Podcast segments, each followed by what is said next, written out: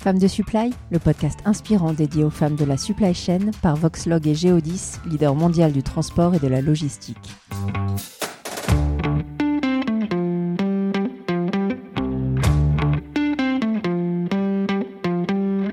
Elles sont directrices logistique ou transport, caristes, préparatrices de commandes, data scientists ou bien encore supply chain manager. Elles, ce sont les femmes de la supply chain d'aujourd'hui et de demain. Voilà pourquoi Voxlog et Geodis aimeraient leur donner la parole, à elles particulièrement, pour valoriser nos métiers d'abord, mais également pour qu'elles sachent qu'ils leur sont accessibles au même titre que n'importe quel autre. Découvrez-les en 5 épisodes audio. Bonne écoute Les femmes en supply chain, un vaste sujet d'intérêt et d'étude pour notre interviewée. Militante féministe, professeure, chercheuse, Salomé Ruel, docteur en sciences de gestion, professeur associé et membre du Centre d'excellence de recherche en durabilité chez Cage Business School, étudie depuis de nombreuses années, entre autres, les questions de diversité et de féminisation du secteur. Qui mieux qu'elle donc pour représenter notre nouvelle femme de supply? Salomé, bonjour. Bonjour Lorraine. Alors avant d'entrer dans le vif de vos recherches, est-ce que vous pouvez revenir sur votre parcours et votre entrée dans le monde de la supply chain? Mais en effet, je suis euh, professeur en école de commerce à Cash Business School. En fait, je suis professeur depuis 13 euh, ans. Bah, avant ça, j'ai fait des études. Et quand j'ai fait des études, eh bien, euh, donc j'ai fait des études en école de commerce. Et en deuxième année d'école de commerce, j'ai eu le déclic parce que j'ai suivi un cours qui était un cours de gestion de production à l'époque. Et je me rappelle de ces explications euh, du Fordisme, du Toyotisme, et ça m'avait complètement embarqué. Et à la fin, j'ai demandé au professeur est-ce que avec les études que j'étais en train de faire, je pouvais devenir directrice de production? Et il m'a dit que j'étais pas vraiment au bon endroit, qu'il aurait mieux fallu que je sois en école d'ingénieur, mais que je devrais m'intéresser à la logistique et à la supply chain. Et bah, c'est comme ça que j'ai choisi toutes les spécialisations euh, possibles qu'il y avait pendant mon parcours scolaire en logistique, en supply chain, également en management des achats. Et puis, euh, bah, j'aimais vraiment bien faire des études. Donc, j'en ai fait longtemps.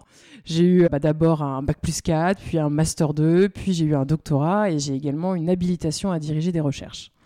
Mais alors, euh, c'est quoi le déclic quand on parle de Fordisme, par exemple? Qu'est-ce qui fait que waouh pour moi, euh, tout prenait enfin du sens.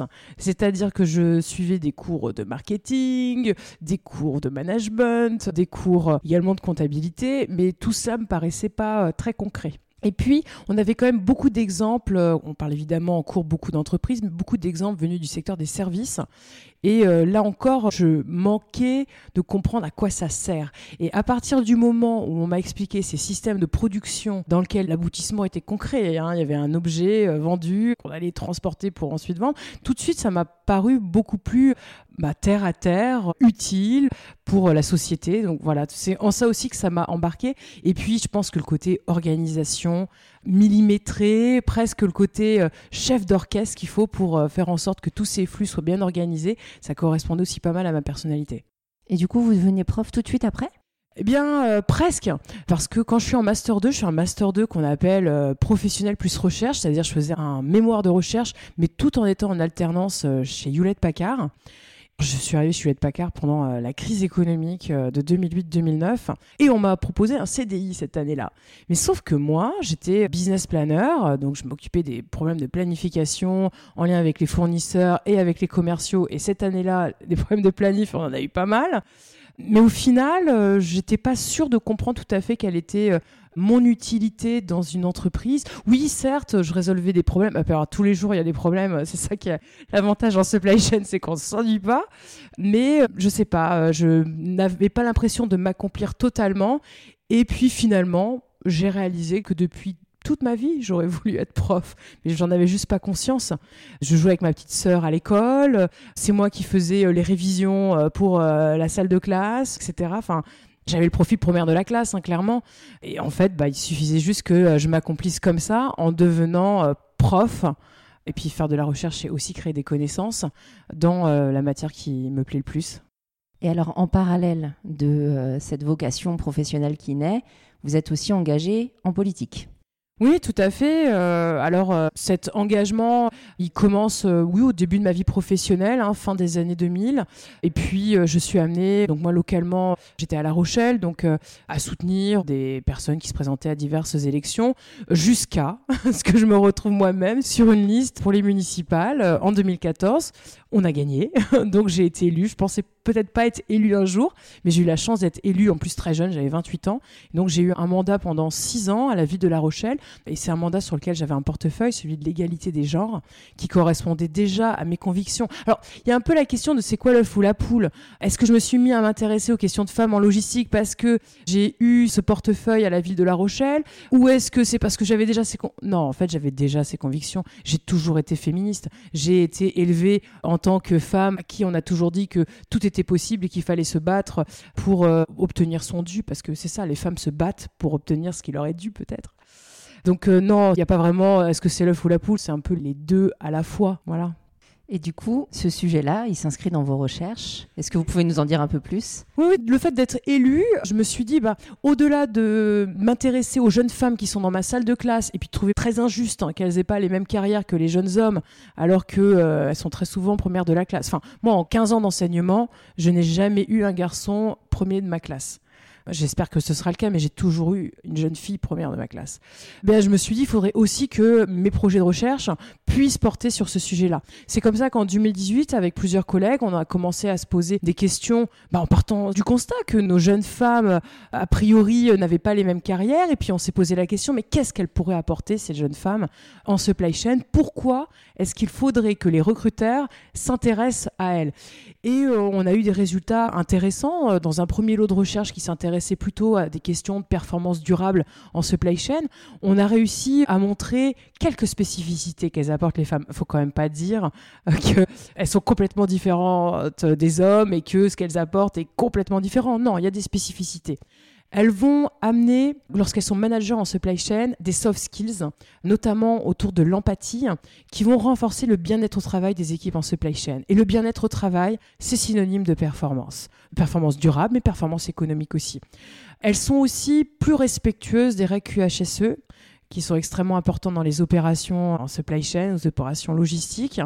Et euh, on se rend compte que lorsque l'on a des femmes qui vont faire en sorte que les équipes respectent les règles QHSE, donc en fait des femmes au contrôle, eh bien les règles sont bien plus appliquées. Mais pas seulement. Les quelques femmes qui travaillent sur ces postes opérationnels sont aussi beaucoup plus soucieuses de respecter les règles. Donc quand on est comme ça dans un environnement dangereux où euh, ces règles de sécurité, d'hygiène doivent être respectées, il y a un véritable atout d'avoir des femmes et en tant qu'opérationnel et en tant que manager. Et puis le dernier aspect, c'est que on s'est rendu compte que dans les critères de sélection des fournisseurs, les femmes sont également plus sensibles aux questions de durabilité chez les fournisseurs. Alors très souvent, euh, la sélection fournisseur euh, suit toute une grille de critères préétablis, et puis il n'y a pas beaucoup de marge de manœuvre. Mais quand il y a de la marge de manœuvre, alors les femmes sont plus sensibles à cela. Et quand également, entre guillemets, il y a plusieurs fournisseurs qui sont à égalité et que donc elles peuvent apporter un avis sur la base d'autres éléments qui n'ont pas été notés, alors elles vont mettre en avant ces critères de durabilité. Ça, c'est un premier lot de recherche qu'on a fait parce que on voulait prouver qu'elles apportaient quelque chose. Et donc, si elles apportent de la durabilité, on sait que la performance durable amène également de la performance économique, alors il n'y a pas d'intérêt pour les employeurs de ne pas s'intéresser à ces femmes qui représentent la moitié de la population sur Terre. Vous êtes aussi intéressé, dans un deuxième temps, aux carrières. Tout à fait. Ça, c'est. Enfin, je vous laisse raconter. oui. Un deuxième lot de recherche sur les carrières. Et là, euh, on s'est intéressé euh, avec des collègues de Catch Business School aux diplômés de l'ISLI. Donc, l'ISLI, c'est ce master qui existe depuis 1984, qui est le premier master, en fait, en France en supply chain. L'avantage qu'on a, c'est qu'on a un historique euh, incroyable de diplômés. Et donc, on a réussi à remonter les parcours de 1081 diplômés, les interroger, etc plusieurs informations. Déjà sur les salaires, je suis désolée, mais ça va pas être des chiffres qui vont vous plaire. En sortie d'études, on est à un peu plus de 17% d'écarts salariaux en faveur des hommes, bien sûr. Je le précise, sait-on jamais. Mais juste en sortie d'études. Alors moi, je viens de vous expliquer que dans ma salle de classe, les étudiants qui performent le plus, ce sont plutôt les jeunes femmes. Donc forcément, ça m'interroge. Quand on regarde 5 à 10 ans en sortie d'études, on est aux alentours de 22% d'écart de rémunération. Et à 15 ans, on atteint plus de 40% d'écart de rémunération. Sachant qu'on ne regarde pas que euh, la rémunération salariale, mais également tous les bonus qui sont associés aux fonctions. Et compte tenu que les hommes accèdent plus rapidement sur des postes de direction, eh bien, ils ont aussi plus rapidement des bonus, des voitures de fonction, etc., qui viennent euh, bah, alourdir euh, la rémunération globale. 47% après 15 années post-études. Donc voilà, ça c'est des chiffres qui ressortent de notre population euh, de l'ISLI, qui est quand même une grande population. Et puis je vous ai dit, bah, finalement, ces hommes sont mieux rémunérés parce qu'ils accèdent plus rapidement que les jeunes femmes au poste de direction. Donc ça aussi, on s'est intéressé, ok, au bout de combien de temps? Ben, Sur nos euh, jeunes diplômés, pour avoir le premier poste d'encadrement, donc ce qu'on appelle de manager intermédiaire, nos jeunes hommes mettent en moyenne 5 ans, nos jeunes femmes mettent en moyenne 7 ans. Voilà, donc ça, c'est des chiffres qui, j'espère, vont parler euh, peut-être aux employeurs qui nous écoutent, parce que il faut que ça nous interroge. Il n'y a pas de raison qui justifie ces chiffres-là, a priori. On s'est aussi intéressé sur, dans une carrière, qu'est-ce qui va impacter cet avancement de carrière entre les femmes et les hommes? Alors, ce qu'on dit beaucoup à nos étudiants, étudiantes, c'est euh, partez à l'étranger, c'est un booster de carrière faites votre stage de master 2 à l'étranger ou euh, directement après les études partez à l'étranger. Et donc dans notre recherche, on a été comparer ces euh, avancements de carrière. Premier résultat, oui, aller à l'étranger impacte positivement et significativement l'avancement de carrière. Donc ça pour tout le monde c'est vrai. Mais on s'est posé la question, qu'est-ce qui pèse le plus lourd? Est-ce que ce qui pèse le plus lourd dans mon CV c'est d'être parti à l'étranger ou d'être une femme ou un homme? Eh bien, nos résultats montrent que le genre pèse 4,05 fois plus lourd que le fait d'être parti à l'étranger. Alors, pour un jeune homme, c'est le combo. Bien sûr, j'encourage bien sûr tous les jeunes hommes peut-être qui nous écoutent à faire ce choix-là. J'encourage aussi les jeunes femmes à faire ce choix-là puisque c'est un booster de carrière. Mais qu'elles sachent et que les employeurs puissent également savoir que ça ne compensera jamais pour leur genre. C'est un peu édifiant. Enfin, moi, ça me secoue quand même un petit peu. Mais j'imagine quand même qu'il y a un peu d'espoir, il y a peut-être euh, des moyens ou des solutions pour euh, renverser la tendance. Vous, au quotidien, qu'est-ce que vous dites à vos étudiantes ou quelles solutions est-ce que vous voyez? Alors, qu'est-ce qu'on dit aux étudiantes, mais aussi aux étudiants? Parce que nos étudiants euh, vont devenir certainement des recruteurs. Nos étudiantes, on l'espère aussi, si elles arrivent à progresser dans leur carrière. Alors, déjà, en tant qu'école, forcément, ça nous travaille parce qu'on trouve pas ça juste. Donc, il y a la mise en place de cours ou d'actions à l'école de sensibilisation aux problèmes. Par exemple, il y a un cours complet qui s'appelle un cours d'empowerment euh, des femmes spécifique au maritime, parce que dans le maritime, c'est là où il y a les plafonds de verre, peut-être les pires aujourd'hui, avec ce qu'on appelle aussi du leaky pipeline, c'est-à-dire qu'il y en a vraiment des femmes qui s'échappent du secteur parce qu'elles comprennent qu'elles ne pourront pas y progresser. Donc c'est pas juste j'ai un plafond de verre, c'est je, touche le plafond et je m'enfuis, avec des fois des reconversions dans complètement d'autres domaines, alors qu'on est en situation de profil pénurique en logistique. Donc on ne peut pas se permettre de perdre des talents. Donc on met euh, en place ce genre de cours dans lequel il n'y a pas que des jeunes femmes, a également des jeunes hommes qui sont dans ces cours-là, parce qu'il faut qu'ils prennent conscience de ça. On leur présente également ce qu'on appelle des rôles modèles. Par exemple, j'ai des collègues qui ont monté euh, un jeu qui est sur la base de plein de profils de femmes qui ont réussi en supply chain, voilà, pour découvrir qu'il n'y a pas que des hommes qui euh, accèdent à des grands postes de direction, mais aussi des femmes. Et puis, juste dire aux femmes, bien sûr, euh, j'ai envie de leur dire, battez-vous, allez négocier les salaires, parce qu'on sait qu'elles négocient pas leur salaire à l'entrée, alors que les jeunes hommes les négocient. Leur dire, osez postuler. Est-ce que c'est tout à fait aux victimes de la situation de trouver par elles-mêmes la solution? J'en doute. J'en doute. Donc moi, je profite d'avoir l'occasion d'être invitée pour ce podcast pour faire un appel aux recruteurs. Les recruteurs ont aussi une responsabilité. On sait que elles ont du mal à progresser. Alors, il y a des politiques d'avancement de carrière en interne. Lorsqu'on a un poste qui est ouvert, est-ce que l'on se donne la possibilité de dire on veut absolument une shortlist dans laquelle il y a des femmes? Ou pas. On peut le mettre comme critère en disant tant pis, il n'y aura pas de comité de sélection tant qu'il n'y aura pas de femmes qui auront postulé. Et donc, bah, peut-être qu'il faut aller les chercher, les femmes, à leur bureau en disant bah, tiens, il y a ce poste qui est sorti, pourquoi tu n'y postulerais pas? Tu as ta chance comme les autres. Autre point, on sait malheureusement, c'est encore le cas aujourd'hui, que les femmes ont à résoudre ce conflit entre la vie familiale et la vie professionnelle. Est-ce qu'il faut que les employeurs continuent de mettre des réunions après 18 heures? Enfin voilà, je veux dire, d'une certaine manière, exiger du présentéisme à des heures qui ne sont plus conciliables avec une vie de famille. Ces pratiques-là, ce sont des pratiques qui empêchent des femmes, lorsqu'elles sont très responsables de la vie de famille, eh bien, de postuler parce qu'elles savent qu'elles ne pourront pas euh, aller au déplacement très loin ou alors sur ces réunions qui sont un petit peu tard. Donc l'organisation du temps de travail, elle est importante, mais pas que l'organisation de la localisation. Il y a un véritable challenge pour euh, les entreprises du secteur de la logistique à se localiser également plus proche des transports en commun, des villes, des endroits où se trouvent les crèches, les écoles, pour faciliter aussi la vie des femmes en supply chain. Alors, je rappelle, hein, pourquoi Pourquoi est-ce qu'il faut le faire? Il faut le faire parce qu'aujourd'hui, nous avons des profils pénuriques et qu'on ne peut pas se priver des talents féminin. Et parce que les femmes sont les premières de la classe. Je ne sais pas si c'est juste parce qu'elles sont premières de la classe. Ça, c'est aussi quelque chose qui m'anime parce que, effectivement, c'est pas parce qu'on est les plus académiques qu'on sera peut-être les meilleurs professionnels. Mais néanmoins, le décalage que j'observe dans les évolutions de carrière m'interroge. Il y a aussi une chose qui est importante. On a étudié euh, donc les facteurs d'évolution de carrière.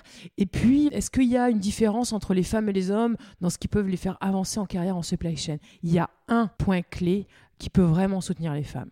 Le mentorat. Alors, c'est quelque part un peu triste parce que euh, pourquoi est-ce que les femmes auraient plus le besoin d'avoir un mentor au sein de l'entreprise pour les aider, leur montrer la voie et puis avancer? Oui, je suis un peu triste qu'il faille cela, mais en fait, ça a son effet. À partir du moment où il y a du mentoring qui est mis en place vers des jeunes femmes qu'on pourrait identifier comme des futurs talents de l'entreprise, eh bien, ces jeunes femmes, effectivement, arrivent à accéder à des postes de responsabilité plus rapidement parce qu'elles prennent confiance. Aujourd'hui, quels sont les facteurs, que ce soit femmes ou hommes, qui impactent le plus ces avancements de carrière en supply chain? C'est un, être compétent, tant mieux. Voilà. Heureusement. Voilà. Deux, avoir un bon fit avec l'organisation pour laquelle on travaille. Donc là, c'est question de valeur. Et trois, avoir confiance en soi. Numéro 3, la confiance en soi. Eh bien, cette confiance en soi, elle se développe pour les femmes aussi par du mentorat. Bon, j'espère que les recruteurs avaient les oreilles bien grandes ouvertes. Sinon, vous pouvez réécouter le podcast. Merci beaucoup, Salomé. Et je suis sûre qu'on continuera à parler de ça ensemble. En tout cas, je l'espère. Merci beaucoup, Lorraine. À bientôt alors. À bientôt.